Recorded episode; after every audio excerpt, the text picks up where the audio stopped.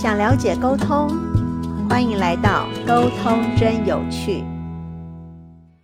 我们去观察我们身边某些人处事都很顺利，就是可能做的就是风生水起啊，然后就是生活都很顺利啦，然后目标都能够达成嘛。那另外一些人就是做什么都不顺，可能生活中可能。东撞一下，或是发生一些小车祸，或是他的三 C 产品都很容易坏掉，或是很容易跟人家起口角，甚至他很容易有一些病痛，有没有这种人？嗯，有吧，这种人而且很会抱怨，然后就整个气压很低。嗯，对。那甚至有没有那一种，哎，明明早上起来心情都很好，可是可能在从家里面要到买菜的路上，突然就觉得心情很郁闷。看到狗就想踢，有没有这种状况？有经历过这种 特别的，或是有没有看到某人哦？前一秒钟明明讲话还讲的好好的，后面一秒钟就突然翻脸不认不认人，就是感觉这个人的情绪怎么忽高忽低，忽高一忽低，像云霄像过山车一样。以前在职场的时候，或是以前在学校的时候啦，因为现在因为目前这个状况，可能我们又带带孩带孩子。然后可能我们的接触的少，生活圈就固定的这些朋友，然后家庭、孩子、先生，就是以前在学校的时候，或是在工作职场的时候，比较会接触到更多的人嘛。哎，我突然想起，我有遇到过一个人，他是这样的，他的那个情绪真的是比较情绪化的，他可能前一就前一段就可能他还是那种。呃，笑着脸说，可他可能后面就可能压抑不住心里的那种愤怒，他就那种发脾气啊什么的，就开始了。嗯，有的有的，这种人就是情绪障碍，他还有点那种，嗯，那这个叫什么？神经衰弱吧？是的，呃，是的，这这呃，国内是不不是大陆是有这个说法，嗯，不是国内啊，大陆是有这个说法，就是神经衰弱，嗯。有点是内分，那叫什么？神经紊乱还是叫什么？你们的学名我讲不来，是有这种。可是这已经变成是一种身体的疾病了耶。嗯，它其实我觉得是症状严重之后，那你去看医生，他就会给你冠以一个学名嘛，对吧？情绪类的问题都会有这样子的，只是严重与不严重。那你如果说要把那个症状往那个上面套，那是这样的。嗯，因为其实这个我们刚刚讲到说，莫名其妙就发脾气哦，或是前一秒钟还很开心，后一秒钟突然就翻脸，这个指的是情绪上面的一个波动。可是如果已经被冠上神经衰弱，他已经是一个病了，医生会开药给他服用。嗯，所以其实这两个是有差有差异的程度的问题吗？程度哦。但有那一种可能影响到生活了，然后医生才会给他开药。可是他开了药之后就不会发脾气了吗？也不是，他就会，嗯，不吃药就还是那样，吃了药可能那一刻会好一点。嗯，我我们先情绪类的病很难医治的。我们先把，因为需要到开药的程度，那是要医师他们去判断。那我们就单纯讲情绪这个部分，我们先不用去讲到医师要诊断的部分，因为我们不能叫他不要吃药，可是我们也不能跟他说，哇，你心情不好就应该要吃药。我们是有看过一些资料，就是百分之七十以上的疾病是因为心理因素所引起的，就好像如果这个人比较心思比较。低沉，就是说他比较阴郁的，心情容易不开朗的，他的胃肠胃功能通常不好，然后或是因为这个跟鸡生蛋，蛋生鸡其实是有关系的。因为如果说长期的肠功能不好，我们说肠肠子虽然是消化器官，可是它我们被称为副脑，我们一个脑是头部的脑嘛。主攻思考嘛，判断嘛，决策就是还是就是脑神经的部分。可是肠道的部分，它被称为副脑，就是第二个脑。嗯，所以肠胃功能、消化功能不好，会影响到他的脑部的神经。好，就是说，有的人他会习惯性的头痛，习惯性的头的神经痛，某一些学术。那个医学的学术会认为他的肠道里面的益生菌的菌丛生态不均衡，或是他可能就是累积的毒素太多，嗯，好，宿便太多，造成他会习惯性的头痛，这是有根据的。所以这就是一个鸡生蛋蛋生鸡的一个概念嘛。所以有些人他长期的头痛，哎，把他的肠胃功能调理好之后，脑神经头痛的问题就不药而愈。所以这是一个状况，那另外一个是，那当然就像我我以前所说的，我们就是像我说的，我的领域是忧郁、躁郁、精神分裂跟人群恐慌。嗯，它有可能借由药物之后，它可以变成，就是它的药物可能是一些正常的一些补充我们身体分泌不足的激素、内分泌腺素的部分，可以去缓解他的情绪状况。嗯，有可能是身体某一些。我们说那种荷尔蒙，或是像什么脑内啡，或是像什么呃多巴胺这种东西，身体它原先分泌不足，造成情绪上有一些起伏的状况，额外再增增加这些的激素可以改善。好，这是这已经牵涉到身体的部分。那我们刚刚讲到是这个人，他前一秒钟明明很开心，可是莫名其妙他可能就突然翻脸。我们今天就单纯来讲情绪上面好了啊。通常这一种情绪起伏特别大的人，他的生理状况也会比较明显，就是他可能比较容易生病，可能像比较容易像，呃，人家打个喷嚏他就流行性感冒，比较容易去。还有这么这么大的关联？我们可以去观察看看身边的状况，就像我们有，它其实是有数据的。就是有被统计出来，为什么孩子那么的容易去感冒或是发烧？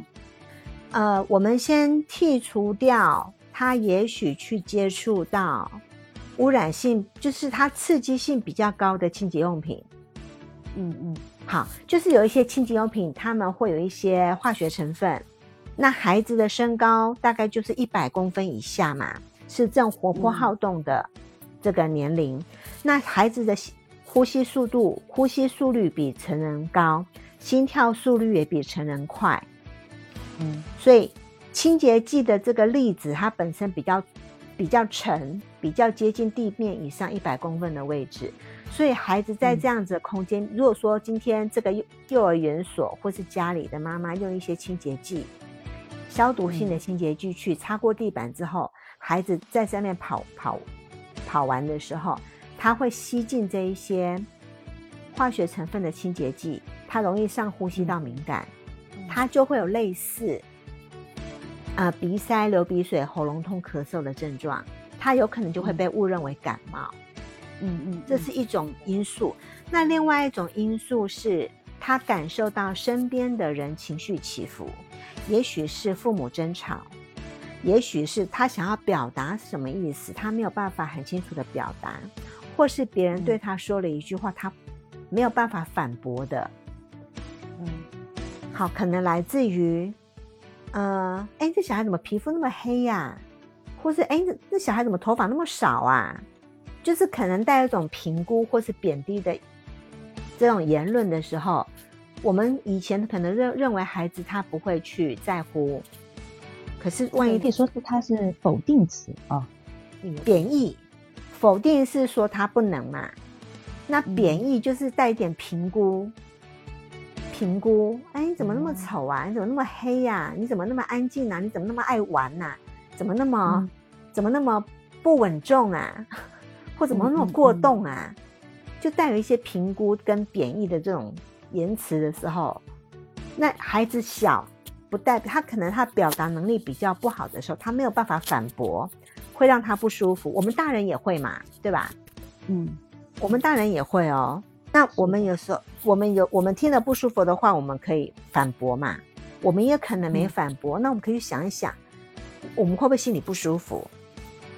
嗯，对啊，就是那种该说的话没有说。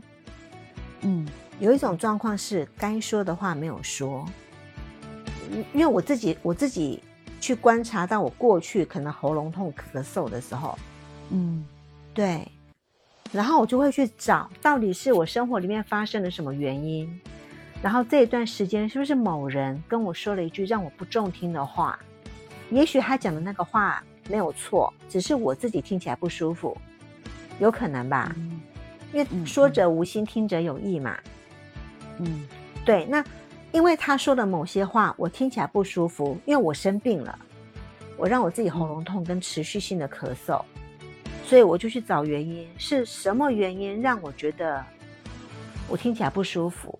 我是不常生病的人，可是有时候一年总会那么一次嘛，哈，就是可能会有一些喉咙痛、咳嗽的状况，然后当我找到了，你知道很难想象哦，当我找到的瞬间。我的所有症状完全解除，这么神奇啊！对，对我而言是这样，是我真正找到，我指的是真正找到那个关键词，它就像钥匙跟锁一样。你能打个打个比方吗？比方说，有一次啊，我在我要我要去澳洲，我要搭飞机去澳洲，好，然后我们的飞机因为。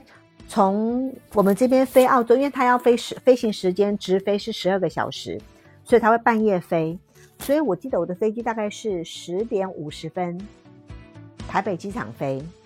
嗯，好，就飞行时间十二个小时，再加上下令时两个小时的时间，我到了澳洲大约是凌晨五点半。那加上出关就六点，然后等我到了那个地方，就大约可能就七点八点的时候。嗯，好，然后那一阵子我就喉咙痛、咳嗽，我就一直咳、一直咳、一直咳、一直咳，我就很紧张，你知道吗？那一阵子，因为我要上飞机，我在一个密闭的空间，十二个小时，而且半夜大家都在睡觉，我一直咳、一直咳，那个很尴尬，对不对？嗯，非常的令人尴尬。然后我怎么看医生？我想说，我我要出国，我一定要我一定要把它治好，不然那整个飞行时间我会影响到别人。我就很我就很紧张，我就很担心。好，然后我那一天我记得我是七点，我七点就到机场，我提早了将近四个小时到机场，一般都大概提前两个半小时就够了嘛。我提前到了机场，然后那因为半夜飞的那个人不多，然后我就在那个等候机候机室，我就在那边想，我就在那边想。到底是什么样的？我到候机室走动的时候，还是一直咳嗽哦。嗯，好，然后我就刻意离离其他人远远的。好，我就就是一直在想到底是什么原因让我咳嗽？我到底是某人跟我讲了什么我不中听的话，还是我听了当下，我到底告诉我自己什么？也可能那个那个人是一个位高权重的人。他讲了一句话，让我没有办法反驳，然后我就让我自己，我就想啊，没关系，算了，不要跟他计较。我们通常都会用这种话来说服自己嘛，啊，算了吧，不要跟他一般计较啊，没关系啦，那也不是很重要的事情。可能我以往都会这样子去说服自己，好像让自己忘了就没事。好，那个不会。可是问题是，他真的对我造成影响，我就是心里很不舒服，我这边来回走，我就想到底是发生了什么事。后来我终于找到我的上一届理事长，那个时候大概有五年前，我我正要接任，我要接任，我是第三届嘛，就第二届的理事长。嗯，我我要那时候要出国的前一个礼拜，他在做一个叫做有点像是中医的医学美容，嗯嗯，好像就是在脸部针灸，然后可以去维持他肌肉的拉提。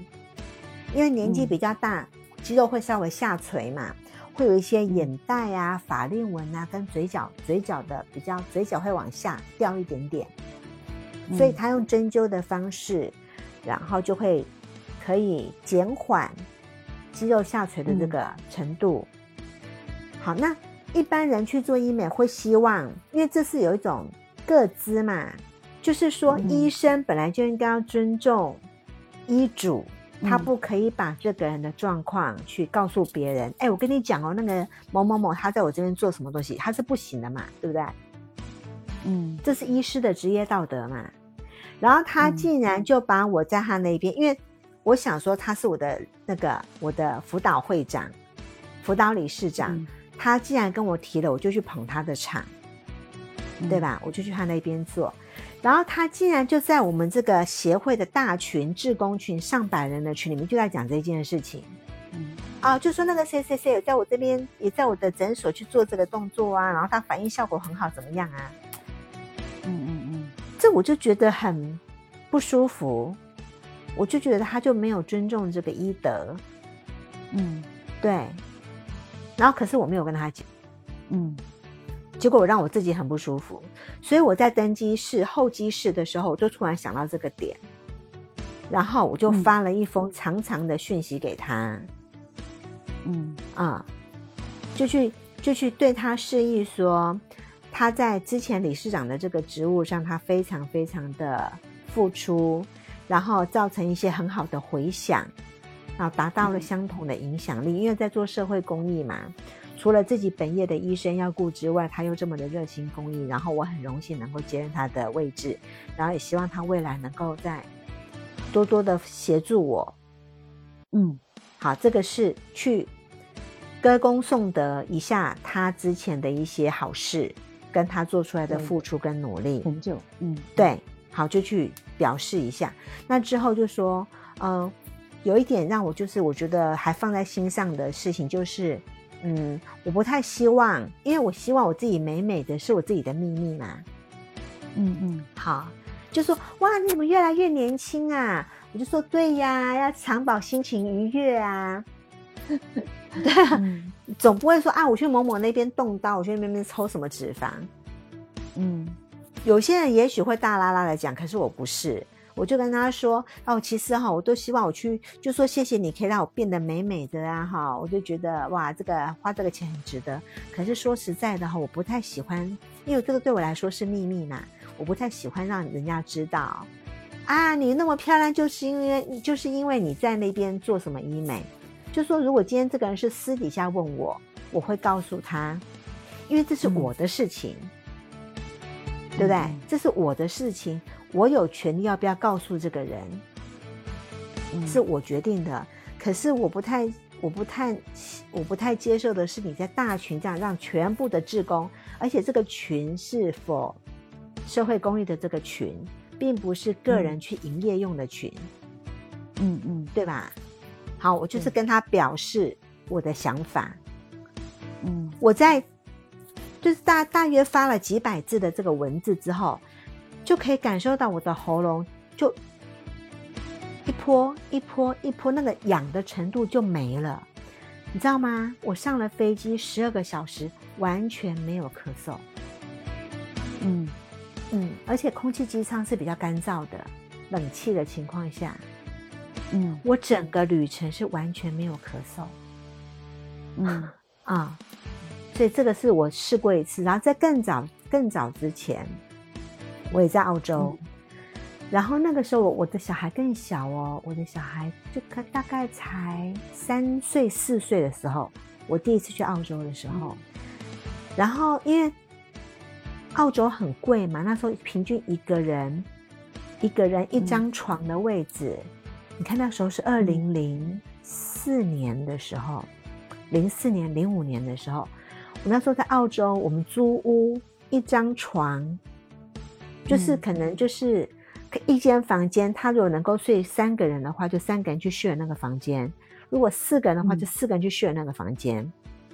好，那我们就订了一间比较大的房间。我们在台湾，我带两个小孩跟另外两个同学，我们就讲好了，我们五个人住一个房间，然后我住下层，他们两个住上层。然后我的小孩因为那时候还小，三四年级的时候，然后。小孩子有时候晚上想睡，可是又想玩，就会打打闹闹的。然后我的同学就很不客气，就骂，就说：“你们要吵，你们出去吵。”哦，我就很委屈啊，因为其实我们在台湾都讲好了，就说他们会他们会可以接受，因为大家都想说要节省房房间，就节省住宿费用。我们那时候一个床位就要两千五百，算人民币好了。一个以台币来说，因为我们在雪梨市中心。在悉尼的市中心，嗯嗯，以台币来说就要一万块。嗯如果一比四的话，那如果一比五的话，就是两千人民币。所以你看哦、我带两个小孩变成我们，如果我们三个人睡两张单人床的话，就是我们把它拼起来嘛，我们就变成我们三个人就要付一个月就要付四千到五千的人民币，对对，所以很贵。然后我那时候我那时候去原先我是要计划待一年的，所以就是要很省很省，我每个都要计算的很清楚，因为那时候生活费很高。嗯嗯啊、你看我现在，如果我现在在悉尼，现在的话哦，一天就要一千八台币的话，一千八若除以四的话，四百多。你看哦，四百五一个月要四百五乘以三十，哎，一万三千五，嗯，人民币哎，费用是挺高的，而且还不包括伙食什么的，你这还对，不包括只有住，嗯 只有住，所以变成那个花费，我就会要很很很去计算，我就都不能乱花钱。那当我那个同学说叫我们叫我的跟我的小孩凶，他自己的小孩跟我小孩差不多，他没有办法带小孩出去，嗯就丢给他婆婆带。然后我就非常非常非常非常的生气，我当天晚上就搬出那个房间。我的房东马上帮我找另外一个房间，我们就住在另外一个房间，并且我们三个就包一个房间。嗯嗯我那个礼拜就是一直咳嗽，一直咳嗽，一直咳嗽。可是我的演练要一直讲话，因为我要一直发问嘛，我要发问嗯。对方，我要问你要答，我要问你要答，我要做很多的演练。我一个礼拜都在咳嗽，嗯。好，然后我根本没有办法做演练。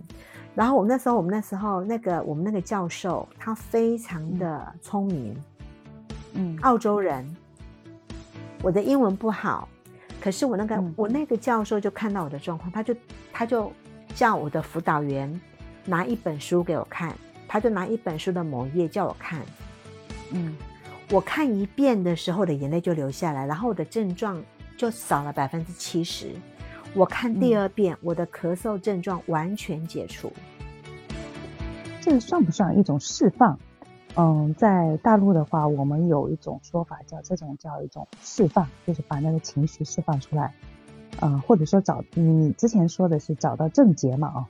那我们嗯，或者说是在我的这个呃群体里面，这种叫一种释放，就是说你把这个问题找到，你自己和自己做一个和解。可是释放跟和解的意义有一样吗？就是这个情绪你放下了，比方说你可能当时是对对这个人有意见嘛，对吧？那我就哎，然后我对他的这个行为表示理解，然后对自己表示安慰，这个就是释放了嘛。对，可是怎么做就有难度，对不对？嗯，肯定是和他沟通。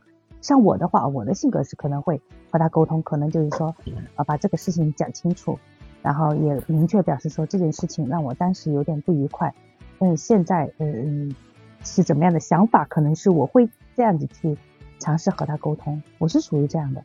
对，我的第一种状况是我跟我的理事长沟通，第一种状况，而且我我不需要得到他的回应，对对对，对，就是我只是单方面的去表达我的想法，是没有带嗯。任何的情绪，所以我用文字，我单嗯。方面的把我的情绪，呃，就是把我的，把我想要对他的说，把我想要对嗯。他说的话，很清楚明白的用文字告诉他，我不需要得到他的回应，我不需要得到他的道歉，都嗯。不需要，我的状况就解除了。